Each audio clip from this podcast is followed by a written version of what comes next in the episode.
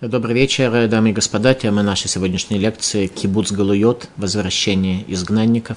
Десятая глава книги пророка Захария, одного из последних пророков Иудеи, который описывает нам конец дней, приход Машииха и процессы, которые при этом будут происходить.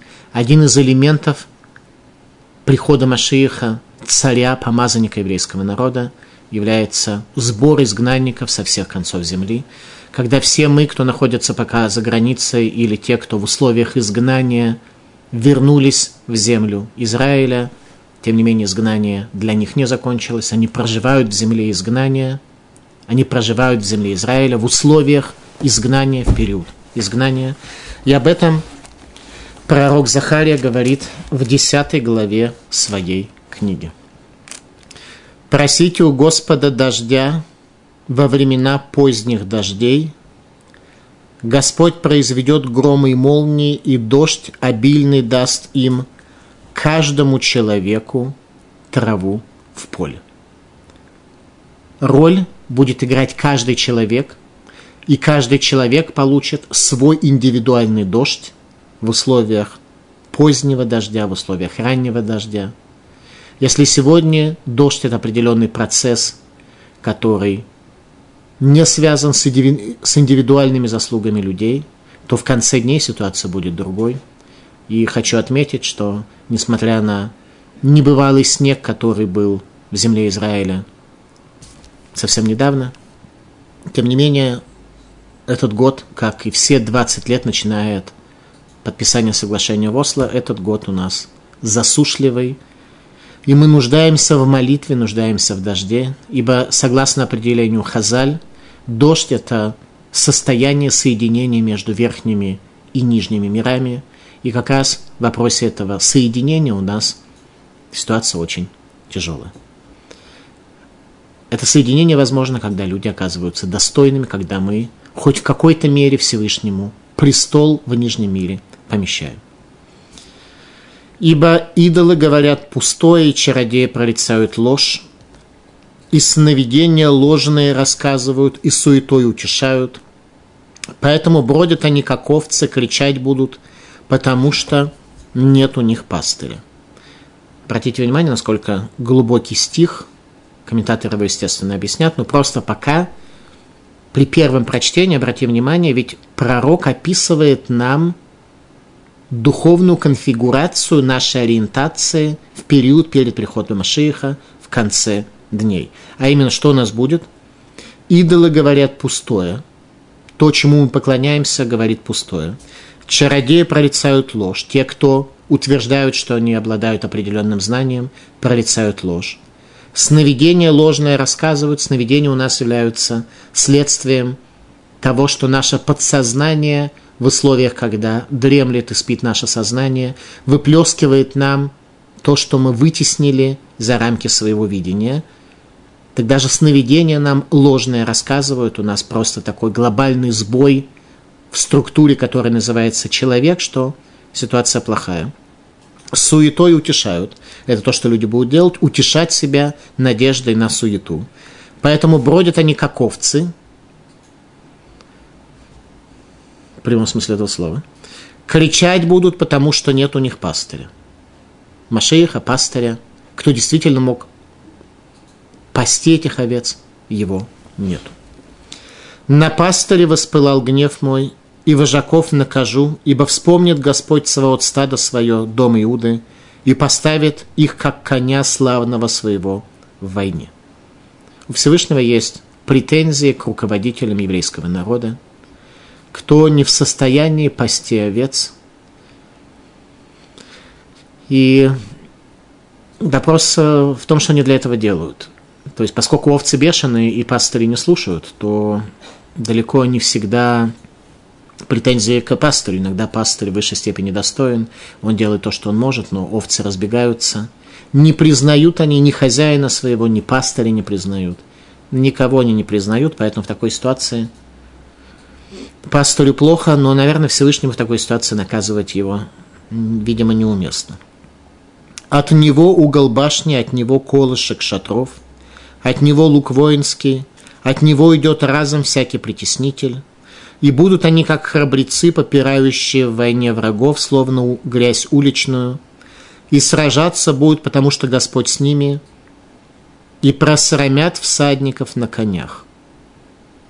И сильным сделаю дом Иуда, и дому Юсефа помогу, и возвращу их, ибо я сжалился над ними, и будут они, как в те времена, и я не покидал их, ибо я Господь Бог, я отвечу им. Обратите внимание – указание на то, что в конце дней первичная задача будет у двух Машиихов, у Машииха из дома Иуды и у Машииха из дома Юсефа, где Машиих из дома Иуды относится к божественному проявлению Нецах, вечности в мире, а Машиих из колена Юсефа к род, к славе, ибо для того, чтобы Машиих из дома Давида Нецах вечность могли восторжествовать в этом мире, сначала необходимо наш народ привести к славе, и это задача колена Юсефа. Именно люди из колена Юсефа смогут привести к изменению, у нас привести нас к славе. У каждого колена есть своя задача. У колена Беньямина в изгнании есть особая задача, ибо колено Беньямина особо обладает способностью видеть во тьме искры света. И станет храбрецом Ифраим, и возвеселится сердце их, как от вина, и увидят сыновья их, и радоваться будут, и ликовать будет сердце их в Господе. И засвящу я им, и соберу их, когда выкуплю их, и умножатся они, как умножались. Обратите внимание, сбор изгнанников будет осуществляться посредством свиста. На самом деле совершенно непонятно, понятие свиста к человеку не очень применимо. Свистят скорее овцам. Но именно об этом и говорит пророк. Что люди в конце дней, несмотря на образование, стадами будут ходить, и собирать их нужно будет именно свистом. И рассею их между народами, и в отдельных местах будут вспоминать обо мне, и жить будут дети их, возвратятся – и возвращу я их из страны египетской, из Ашура соберу их, и в страну Гелата Ливанон приведу их, не хватит им места, и пройдет он морем в Египет, и вздыбит в море волны, и сохнут глубины реки, и унижена будет сила Ашура, и власти Египта не станет, и укреплю их в Господе, и во имя Его ходить будут Слово Господа. Сбор изгнанников кибуц Галует последствием свиста. 10 глава книги пророка Захари. Просите у Господа дождя, во времена поздних дождей Господь произведет громы и молнии, дождь обильный даст им каждому человеку траву в поле. Каждому человеку траву в поле. Великая тайна дождя – результат связи между высшим и нижним миром. Раши. Хазизим – облака. Ананим мевим матар – облака, которые приносят дождь. Лаиш эсов басаде, объясняет Раши, человеку траву в поле. Бишвиль иш эхаду, бишвиль эсов эхад, гацарих лематар. Дождь будет ради потребности одного человека и ради потребности одной травинки. То есть во всем этом мироздании раскроется Ашгаха Пратит, частное божественное правление, так что понятия статистики не будет вообще, и Всевышний перестанет скрываться за статистическими данными. Каждый человек будет иметь свою особую связь с Богом. Малбим. Ракшалу Мираше Матар Бет Малкош, только попросите у Бога дождь в период поздних дождей. Кирашем и тена матар баашгаха, вагам шелоти ератева мухана лешиеред матар. Всевышний даст дождь, даже если природа в конце периода дождей, когда уже будет тепло, когда уже э, жара будет рассеивать облака, и природа не будет к этому готова, все равно будет дан дождь. Хашем усе хазизим вейтен матар. Гешем Всевышний сделает облака и даст стабильный дождь. Гешем и это будет не простой дождь, а дождь божественного проведения, когда людям это будет видно, что будут нарушаться законы природы. Климатические понятия перестанут быть актуальными. Лолы вадлы цоры гарабим, килы иш и хат. И не только для потребностей многих, так что это будет незаметно, божественное проведение не будет заметно, но для потребности одного человека. Вегамлы бавур эсов и также ради травинки, эхад ганемца басаде, ради одной травинки, которая находится в поле, им эсов разет царих матар юридену бавуру. Если эта травинка будет нуждаться в дожде, дождь спустится ради нее. Речь идет о полном восстановлении в мире божественного проведения, божественного раскрытия, раскрытия его руки. Возникает вопрос, как нас с вами это касается сегодня, до тех пор, пока эти процессы не произошли, пока сбор изгнанников еще не начался, и пока мы еще не приблизились к концу дней. То есть мы приблизились, но когда конец дней еще не начал свое раскрытие. Мы стоим непосредственно перед концом дней, непосредственно перед, но процессы конца дней еще, по всей видимости, не начали раскрываться, во всяком случае, в явном для наблюдателя виде. Ялкут Шимони. Кедерав Даниэль Барбар Ктина. Как Рав Даниэль, сын Рава Ктины. Деравелей Рагу Гинта, Кольем Равы Нафик Весайрлей, ואמר, גיא מישרא באימאי וגיא מישרא לא באימאי. למחר לגיא ата матер ולגיא לא ата. Речь идет о периоде Талмуда 2000 лет тому назад, когда Рав Даниэль Барктина обходил днем свой сад и смотрел и говорил, какому растению необходима вода, а какому не необходима. Приходил он на утро смотреть и видел, что дождь выпадал ровно в те места, где растениям была нужна вода, а в другие места не выпадал. Майхашеосе Осехазизим, что имеется в виду, что Всевышний делает облака. Омер Абиосе Барханина, Миламед Шиколь Цадик в Цадик, Оселу Акодыш Баргу Хазиз Бифне Ацму. Речь идет о том, что каждому праведнику Всевышний сделает облако, его индивидуальное, для его индивидуальных потребностей. Ашгаха протит раскрытие той идеи, о которой мы говорим, что миллиарды божественный глаз наблюдают над землей, и рука Всевышнего направлена к человеку, чтобы помочь ему. Сегодня все это сокрыто за законами природы, в дальнейшем оно раскроется. Божественное проведение существует по отношению к каждому из нас и сегодня, только оно скрыто и зачастую сильно противоречит нашим дурным желаниям. И это объясняет наше неудовлетворение и непонимание раскрытия божественности в этом мире и божественное управление. Великая тайна дождя.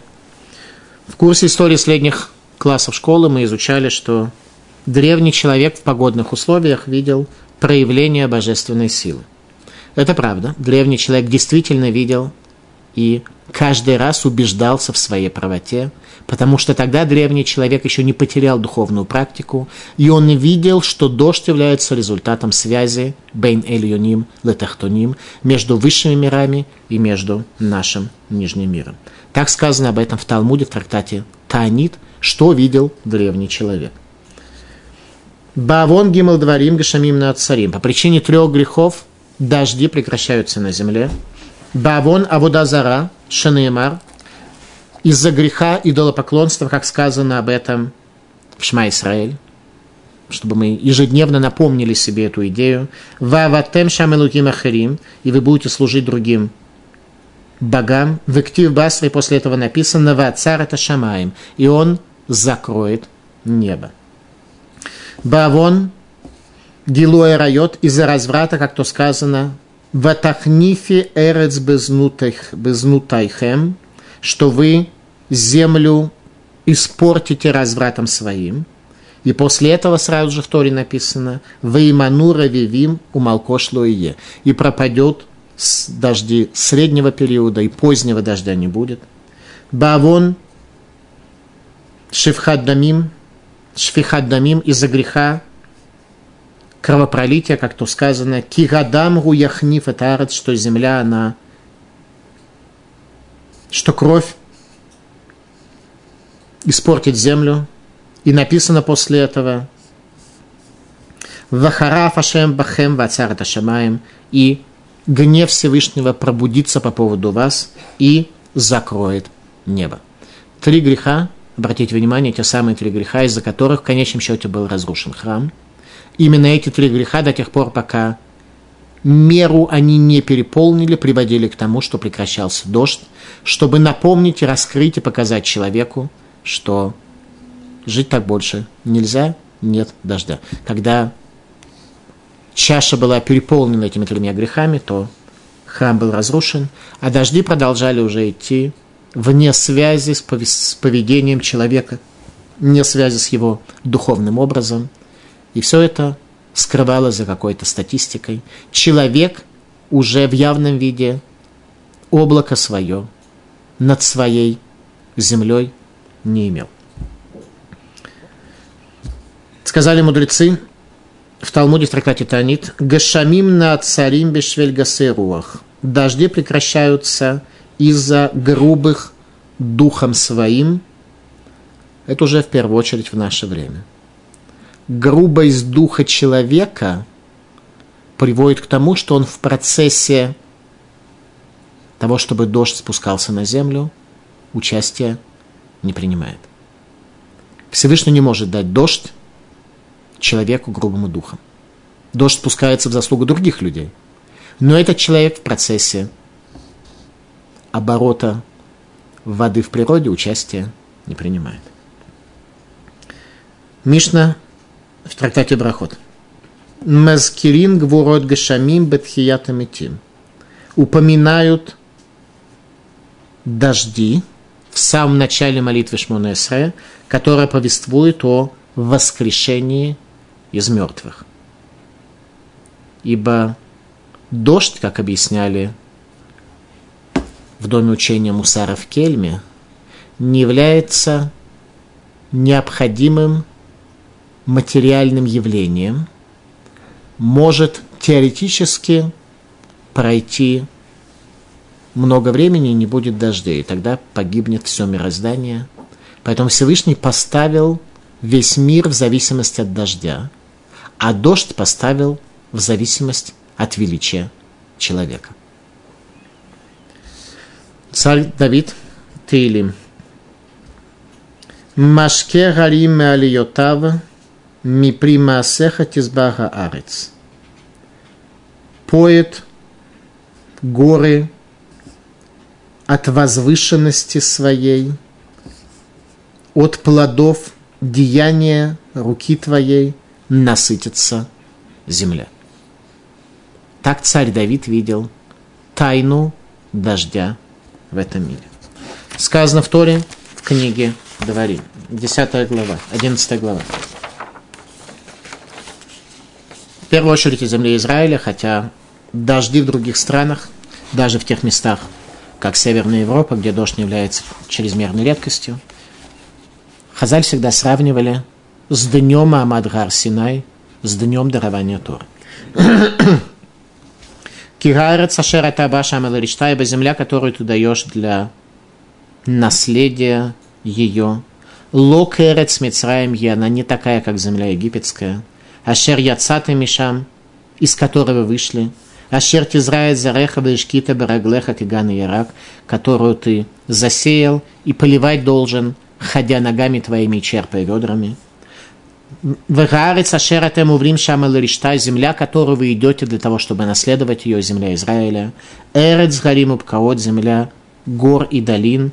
Лематара Шамаем Тиштемаем. Вода у тебя там будет только от дождя небесного. Эрец Ашер Ашем Элокеха Дурешот Атамид. Земля, которую Всевышний востребует всегда.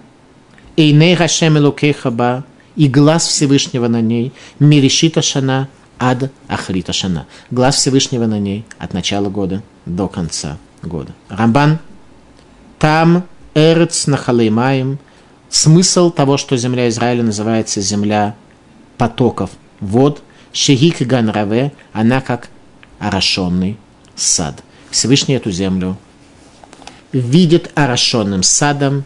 Если у нас засуха, значит мы исказили нашими грехами и грубостью нашего духа. В такой ситуации в земле засуха, земля не может расцветать и превратиться в рашенный сад. Что приводит к тому, что останавливаются дожди. И под дождем мы не имеем в виду только дождь земли Израиля. Те из нас, кто живут э, в России или в других э, странах э, Северной Европы, не могут сказать, что у нас в России дождя хватает, поэтому, видимо, эта тема нас особенно не волнует. Дело в том, что дождь в качестве своей проекции также несет благословение человеку повсеместно. Поэтому, если в земле Израиля нет дождя, то в России нет благословения, в первую очередь, еврейскому народу. Ибо идолы говорят пустое, и чародеи прорицают ложь, и сновидения ложные рассказывают, суетой утешают. Поэтому бродят они, как овцы, кричать будут, потому что нет у них пастыря. Ориентация человека в условиях отсутствия связи между Эльюним и Тахтуни, между верхним и нижним – когда нет дождей. Как живет такой человек? В первую очередь он ориентируется на то, что идолы говорят пустое. Переводчик перевел идолы, на самом деле в тексте сказано трофим.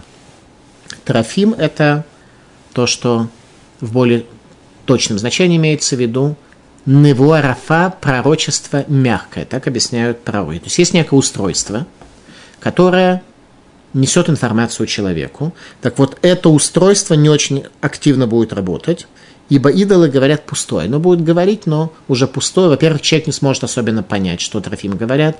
Во-вторых, Трофим тоже не захотят общаться с таким человеком. Давайте разберемся, что это за устройство. Трофим – устройство предсказания будущего. Говорят пустое, тем не менее, все-таки говорят. Вопрос, может ли человек – услышать и воспринять, что Трофим говорят. Об этом прежде уже говорил пророк Шмуэль Рабан Шель Навиим. Он сказал следующие слова на тему ориентации человека во времени и пространстве, когда единственным действенным средством для него являются трофим. Пророк Шмуэль сказал так. Кихатат кесемери ве авен у трофим равцара – Ян маастая дварашем веимасхами мелах. Ибо грех колдовства неповиновение, неповиновение, суета и трофим следование за пристрастиями, презрел ты слово Всевышнего, и Всевышний презрел тебя, чтобы ты не был царем. Эти слова пророк Шмуэль адресовал царю Шаулю, великому царю Шаулю, когда он сделал тончайшую ошибку, когда он не смог выстоять в тяжелейшем испытании в Гилгале, в условиях войны, когда с ним было 600 человек из колена Беньямина, и его окружала армия, в которой было 30 тысяч колесниц филистимлян – необрезанных.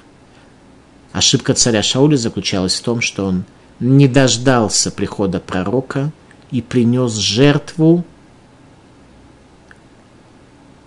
Пророк Шмель говорит, что он должен был полностью полагаться на Всевышнего, не принести даже жертву до его прихода. На этом царь Шауль потерял свое царство. Это величие царя Шауля. И с великими Всевышний Мидагдек от Хуцара до волосинки детально, педантично к ним относится. Тем не менее, эти слова относятся к каждому из нас. Если мы презрели Слово Всевышнего, то тогда Всевышний презрел нас от царства. И то царство, в котором мы живем, жизнь каждого из нас становится презренным. И так мы и выглядим. Ибн Эзра.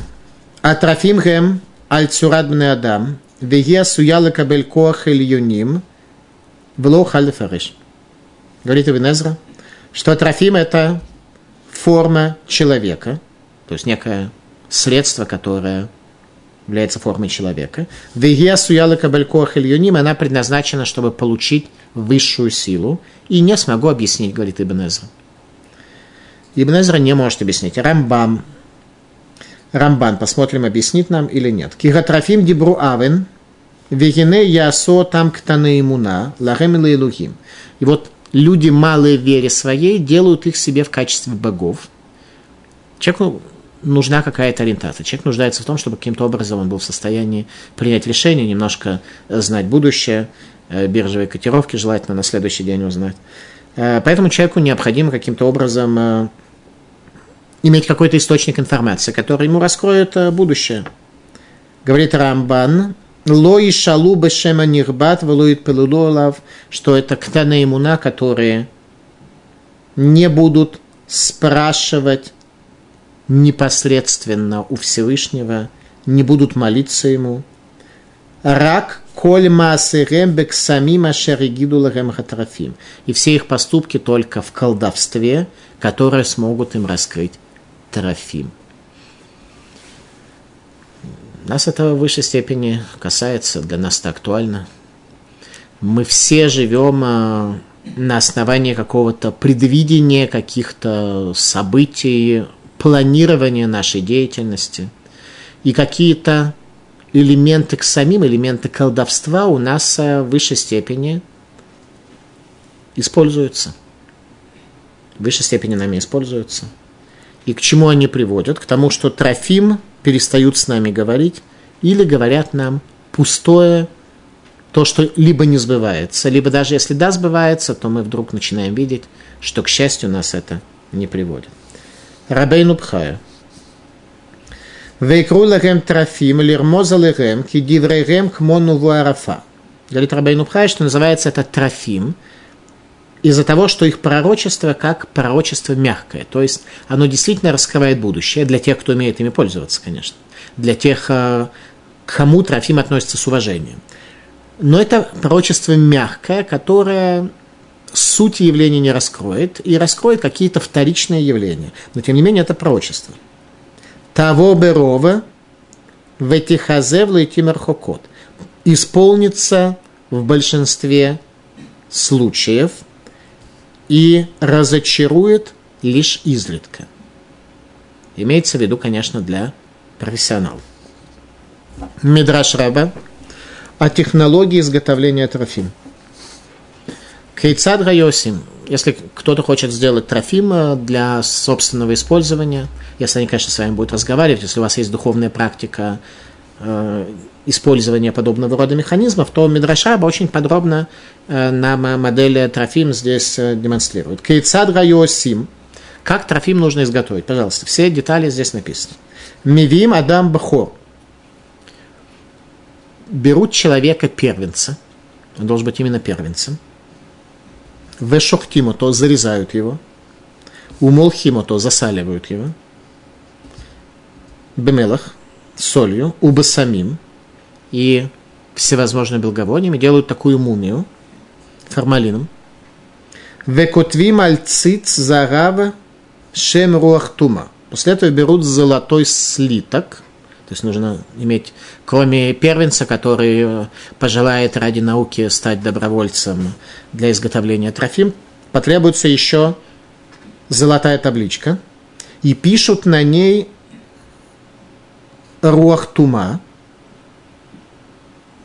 Шем Руахтума, имя духа нечистоты. У Манихим Гациц бемехшифот тахат лошано, и эту табличку помещают ему под язык. У манихимото бекир, и в стену замуровывают данное творение. У мадликим ли фанавный рот, зажигают перед ним свечи, у миштахавимло, и кланяются ему, то есть нужно поклоня... каким-то образом поклониться ему так, чтобы он э, воспринял этот поклон – у Мидабер имам Белахаш. И он тихонько им информацию списывает.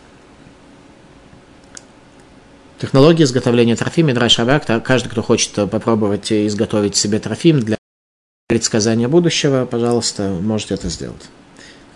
Единственная проблема, что трофимы раскрывают будущее, уже вложенное в настоящее. На иврите есть два слова, означающих время, есть слово «зман», есть слово «эт». Зман от слова мизуман, то, что уже зарезервировано, то, что уже существует. Это, это периоды времени, другими словами, что будущее, оно может быть либо то будущее, которое является естественным продолжением настоящего, либо будущее, которое является скачком и переходом в новое состояние и в новую реалию. Трофим говорили только о будущем, которое уже вложено в настоящее. А жизнь человека, его духовный всплеск предполагает именно будущее, которое может возникнуть, если человек удостоится изменения и перехода к новой реальности. Ибо идолы говорят пустое, и чародеи прорицают ложь, и сновидения ложные раск... ложное рассказывают, суетой утешают, поэтому бродят, как овцы, кричать будут, потому что нет у них пастыря. Духовная практика человека после разрушения первого храма в условиях сокрытия шхины. Малбим говорит об этом следующее. Еще раз, духовная практика человека. Трофим Думаю, что не каждый из нас может э, такую конфигурацию вообще сделать, найти добровольца, первенца, чтобы его зарезать, и имя духа нечистоты на золоте написать. Поэтому что у нас остается? Чародеи, которые прорицают ложь. Трофим, они еще хоть что-то говорят. Это нувуарафа, это слабое пророчество, они что-то говорят. Чародеи прорицают ложь изначально, сновидения ложное рассказывают, суетой утешают. Это наша духовная практика. Как мы сегодня принимаем решения? Задумайтесь на секунду, как мы вообще сегодня принимаем какие бы то ни было решения в нашей жизни. Что нам сделать? Пойти в Ешиву или в университет? Пойти в армию или воздержаться от этого? Пойти в дом учения или в харчевню? Как мы вообще решения сегодня принимаем? Как мы принимаем решение, на ком жениться? Как мы принимаем решение, у кого Тору учить?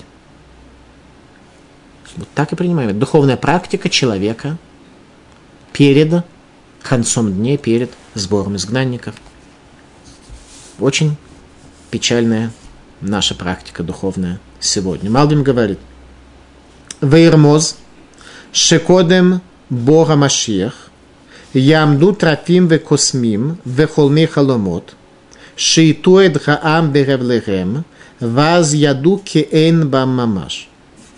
Это намекает на то, что перед приходом Машииха будут у нас Трофим, уже не очень, векосмим и колдуны-чародеи, и толкователи снов, которые будут обманывать народ суетой своей, приведут народ к ошибке более точно. И тогда народ поймет, что в этом на самом деле нет никакой сути.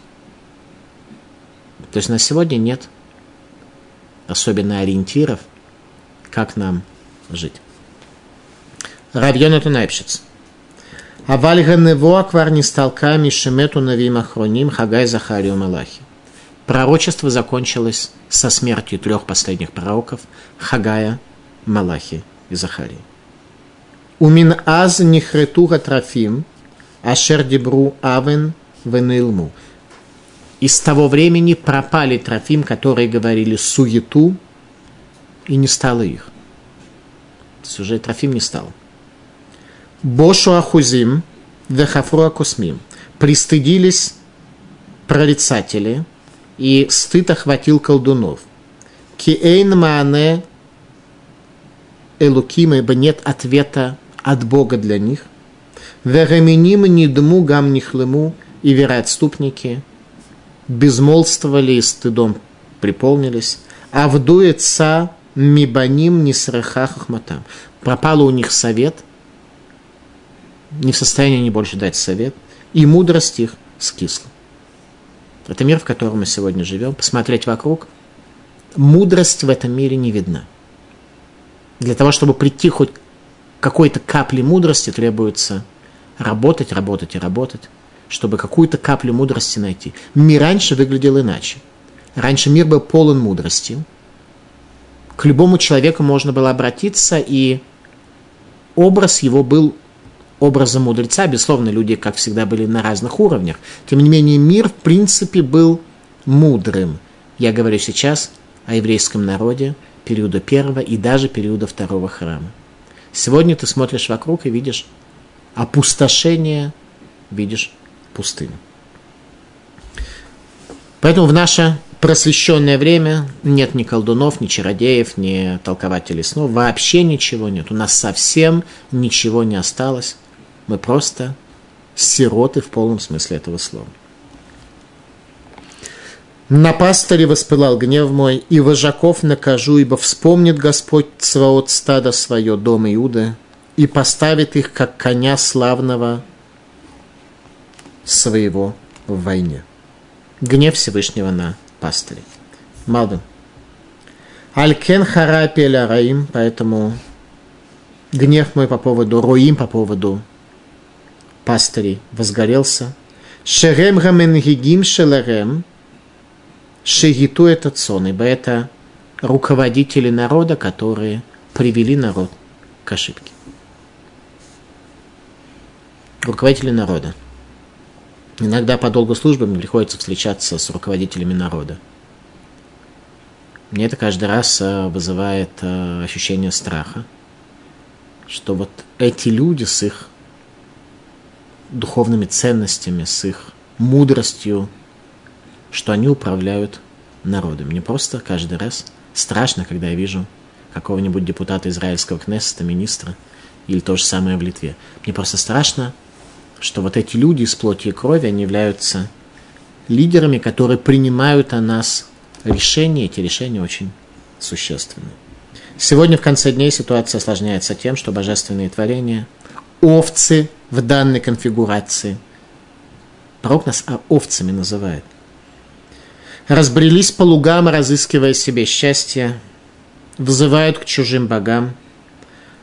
И некоторые пастыри пытаются бегать за ними для того, чтобы собрать их, чтобы не подвергли они себе опасности, бегая по опасным местам.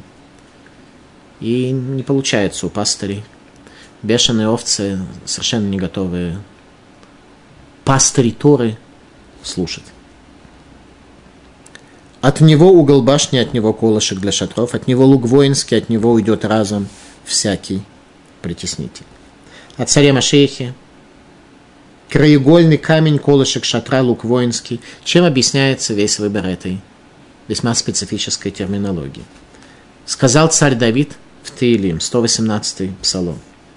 Эвен масу абоним райтала рошпина. Камень презрели строители, он стал во главе угла. Это касалось самого царя Давида. Даже его братья не увидели в нем величия. Мы сегодня тоже во многих вопросах не видим его величия, и каждый гонится за своим. Об этом сказал пророк Ишаяру, определяя образ истинного верного пастыря еврейского народа. Утекатив ятед бемком нейман, верая лехисе кавод лебейтавив. И воткну я его, как колышек, вместе верном, и будет он престолом славы дома отца своего. Это образ пастыря, образ духовного лидера еврейского народа, когда является он колышком верным, который поддерживает шатер, шатер храма, шатер божественного присутствия, шатер дома учения, и не подведет он, и, основ, основ, и его образ приведет к основанию престола славы дома Отца его. И будут они, как храбрецы, попирающие в войне врагов, словно грязь уличную, и сражаться будут, потому что Господь с ними, и просрамят всадников на конях. Что это за идея? Победа духа над шестимерностью пространства. Лошадь – символ шестимерности, как мы уже говорили. И дух воцарится над шестимерностью этого мира. Об этом сказал царь Давид в 33-м псалме, говоря о своем потомке, о Машиехе, который будет верным колышком для божественного шатра. Шекер гасус лечуа уберов хейлоло и малет. Обман конь для спасения. Те, кто надеются на коня, что он является спасением, это обман. Уберов хилолу и малет. Не сможет человек спастись при помощи сильной большой армии. Геней айн хашем эль ерава лемехалим лехаздо. И вот глаз Всевышнего обращен к трепещущим перед ним, к тем, кто надеется на его милосердие. Мы живем в этом мире, где есть материальная составляющая, где есть более тонкая духовная составляющая. И в зависимости от степени утонченности нашего духа мы в состоянии увидеть в большей мере, что делает в этом мире духовность. Кто из нас попроще, тот больше обращает внимание на материальную составляющую. Для него дух является чем-то сомнительным, сокрытым от него, непонятным для него, не изведанным им. Те люди, которые живут в более возвышенной реальности, они видят порой, как материальные действия, как гигантские волны моря разбиваются прибрежный песок, воли, желания Творца и той самой духовности, которую эти люди смогли в этом мире раскрыть. «И сильным сделаю дом Иуды, и дому Юсефа помогу и воз, возвращу их, ибо я сжалился над ними, и будут они, как в те времена, когда я не покидал их, ибо я Господь Бог их, и я отвечу им, и станет храбрецом Ефраима возвеселиться сердце их, как от вина, и увидят это сыновья их и радоваться будут, ликовать будет сердце их в Господе. Об истинной радости. Малбим говорит следующее. Рахевдель бен Симха вегиль, Шесимхаба аль давар тмиди, вегильба аль давар митхадеш. Здесь э, пророк говорит о радости, используя два слова – симха и гиль. Говорит Малдым, разница между словом симха, как возвышенная радость удовлетворения человеком от его жизни, и гиль – восхищение – Шесимха Бааль Давар Тмиди, что радость, она происходит по поводу постоянного явления, а восхищение происходит в результате того, что изменяется. То есть восхищение – это скорее некий всплеск, а радость должна быть у человека всегда.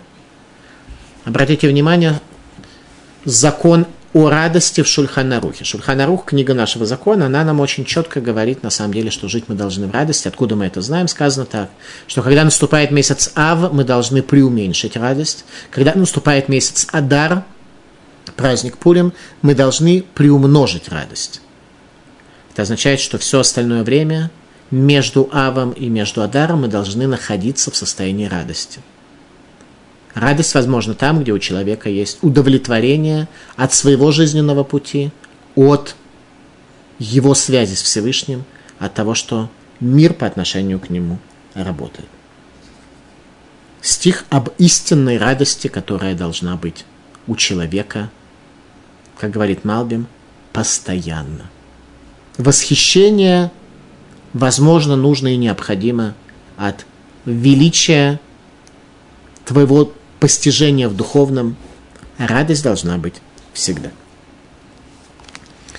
«И засвящу им, созову их и соберу их, когда выкуплю их, и умножатся они, как умножались». Сбор изгнанников посредством божественного свиста. Пророк использует весьма неожиданную терминологию, на первый взгляд совершенно не подходящую к понятию человека – Человеку обычно не свистят. Свист не предназначен для связи и контакта с человеком. Раши. Эшрекаларем засвящу им. Кедера гашурким лесиман от лавойлав гатуэ бедерах свист, который останавливает человека, который заблудился в пути, говорит Раши. очень непростое толкование, совершенно нелинейное. Свист – это то, что останавливает заблудившегося в пути. Вейкапцем, продолжает Раши, я соберу их. Леэт ракец латит. Во времена конца дней в будущем. То есть по Раши свист предназначен для того, чтобы того, кто сбился с пути, кто трофим использует, кто к сновидцам ходит и кто пытается обратиться к колдунам или сам колдует, или свои собственные сны истолковывает. И тот, кто принимает решение в условиях отсутствия духовной практики, не обратившись к пастырю. Ведь обратите внимание, каждая бешеная овца, которая куда-то пропадает, она ведь сама принимает решение, куда и двигаться. И это называется туэбедерах. И свист должен каким-то образом эту овцу вернуть.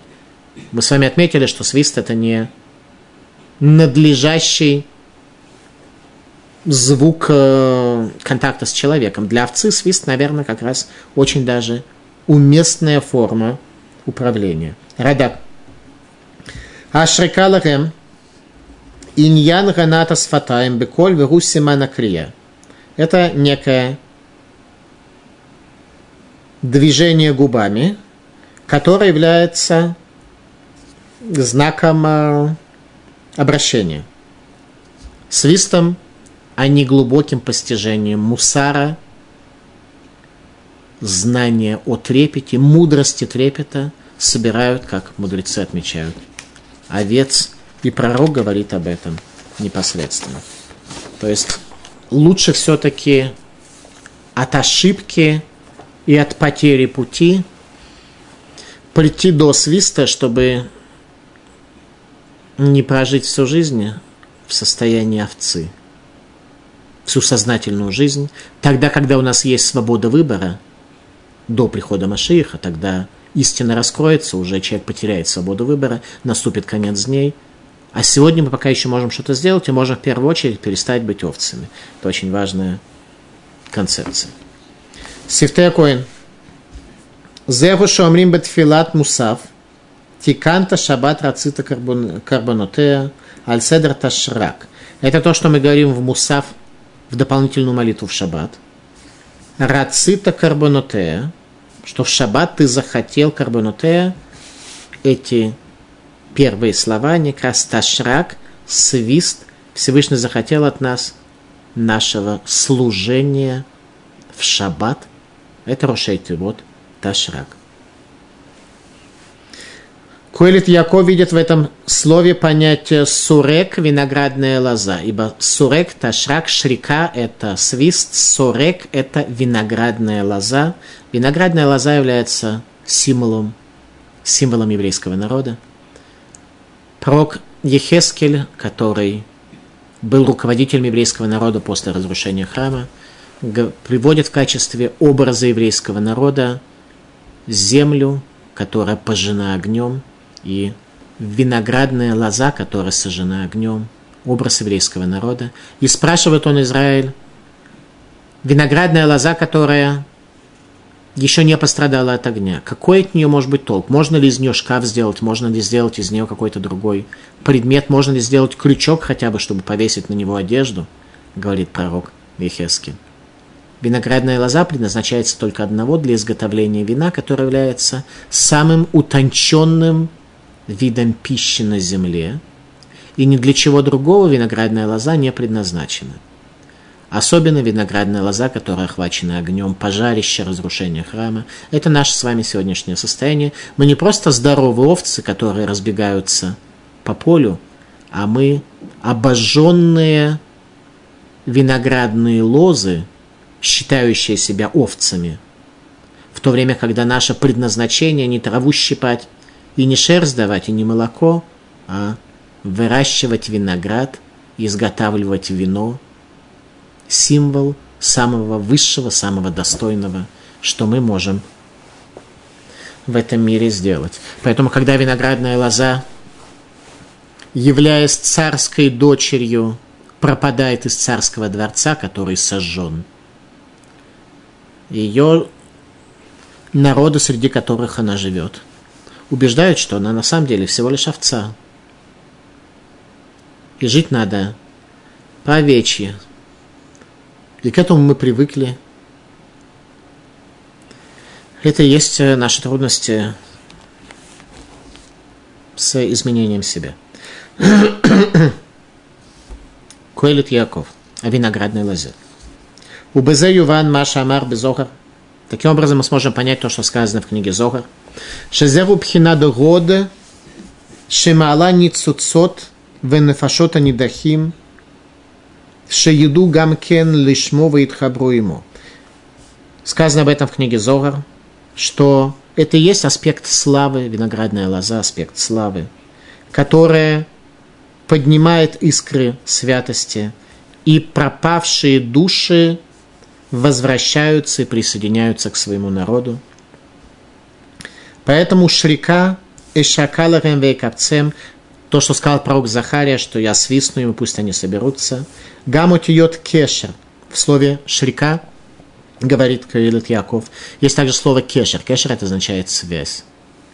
Тогда возникнет связь, и тогда произойдет изменение реальности. Ликутей Аллахот дает еще дополнительный аспект того, что означает свист.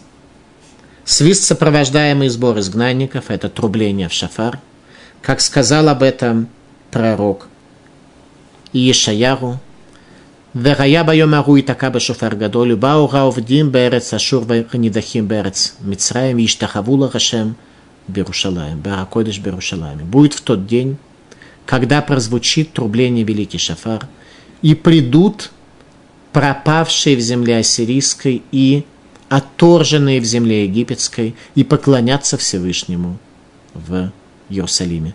Еврейский народ делится на две состояния, на пропавшие и на отторженные – Судя по всему, если вы слышите эту лекцию, то пропавшими вы уже не являетесь, а отторженными являемся все мы в какой-то мере, потому что если бы мы не были отторженными, Всевышний нас бы пустил в свой дворец до тех пор, пока конец мира не наступил, пока сбор изгнанников не наступил, мы с вами все в какой-то мере отторженные, и нужно постараться каким-то образом вернуться от этого отторжения – и рассею их между народами, и в отдаленных местах буду вспоминать обо мне, и жить будут дети их, и возвратятся. Радак. Верашавотим берец Мицраем уми Ашур, верну я их из разных стран, шаяцу мишами пне царот, что они уйдут оттуда из-за притеснений, которые будут. Возможно, Радак описал первый этап, когда люди из-за притеснений начинают возвращаться из тех стран, где они жили, и, возможно, как раз иммиграция из России является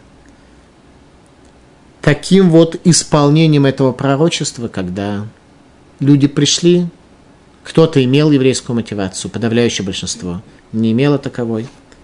Тем не менее, неприятности их выдавили из тех стран, где они жили в рассеянии, чтобы они не пропали от полной ассимиляции. Абарбанель.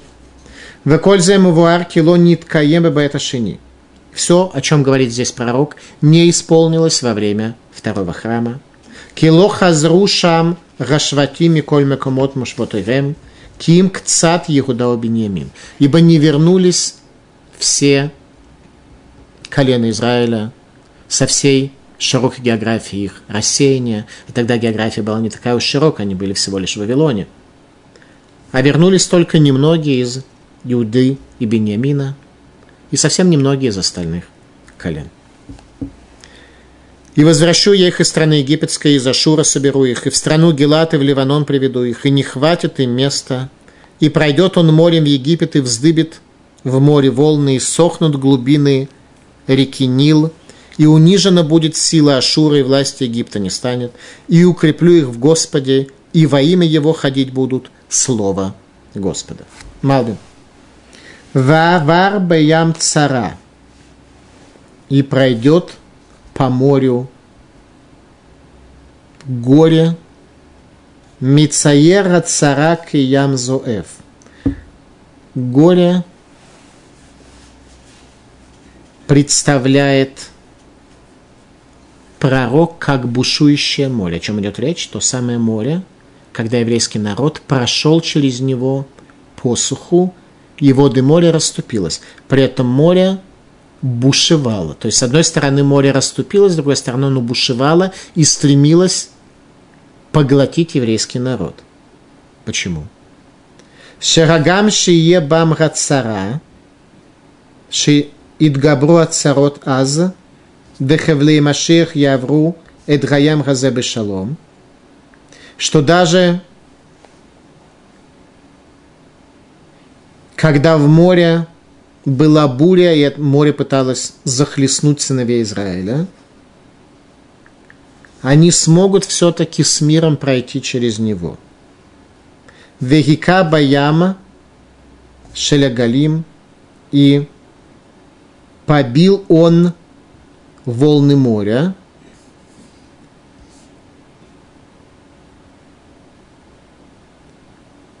Малый понимает какую-то очень сложную тему тех процессов бушевания, в которых мы сегодня живем. Не просто, а еще раз, овцы, которые мирно разбредаются, не слушая своего пастыря. Мы, как мы уже выяснили, обгорелая виноградная лоза, а при этом а, погода не солнечная и спокойная, а состояние бушевания моря. И эти овцы, конечно, не обращают на это внимания. Талмуд трактате Сангидрин немножко поможет нам понять это больше. Вавар Баям Цара, что горе прошло через море, Вегека Баям Галим, и были побиты волны моря. Амара Йоханан, Зе писло шельмиха. Оказывается, когда евреи исходили из Египта, то один достойный джентльмен с собой тащил идола – что и привело к бушеванию моря, которое захотело закрыться над сыновьями Израиля. Все евреи, все евреи поколения знания шли через море, один человек идола с собой тащил. Таня, Рабинатан Номер, Миграв лишелош лошамилим. Учили мы, что сказал Равнатан, что от Грава, где этот человек Миха проживал, тот самый Миха, о котором сказано в книге Судей, до Шило, где стоял первый храм Шило три мили. Вегая Шанга Мараха, Вашан Песальмиха, Митарвим Зебазе. И тогда чад идолослужения Михи, Миха использовал этого идола, правда, для служения Всевышнему. То есть это был определенного рода посредник для служения. И тем не менее чад этого служения перемешивался с воскурением храма в Шило. Бикшу Малахе Ашар Следохво. Ангелы служения захотели его из этого мира удалить.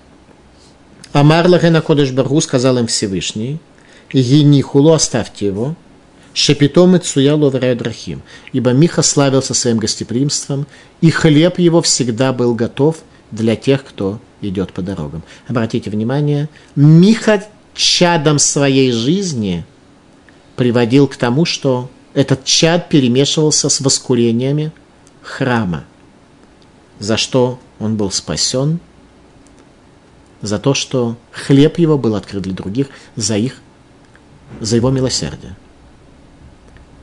Это совет для Балайчува.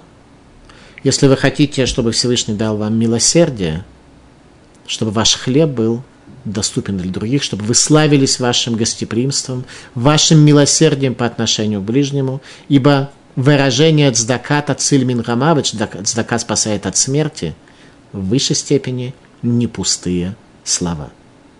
В случае с Михой это было в простом смысле повествования. Только милосердием сегодня мы сможем себя каким-то образом милосердие Всевышнего к нам получить тоже в ответ, чтобы из состояния обгорелых овец прийти в состояние божественных творений, которые ему служат, которые смогут принять участие в возвращении из изгнания с радостью и чтобы прийти в состояние, чтобы дождь выпадал ради нас. Мы закончили десятую главу книги пророка Захария – Просите у Господа дождя во время поздних дождей, Господь произведет громы и молнии, дождь обильный даст им, каждому человеку на поле его. Божественное раскрытие, божественное провидение сможет коснуться человека, если он хотя бы в чем-то уподобится Богу, хотя бы в вопросе милосердия, чтобы хлеб ваш был доступен для других людей. Спасибо за внимание.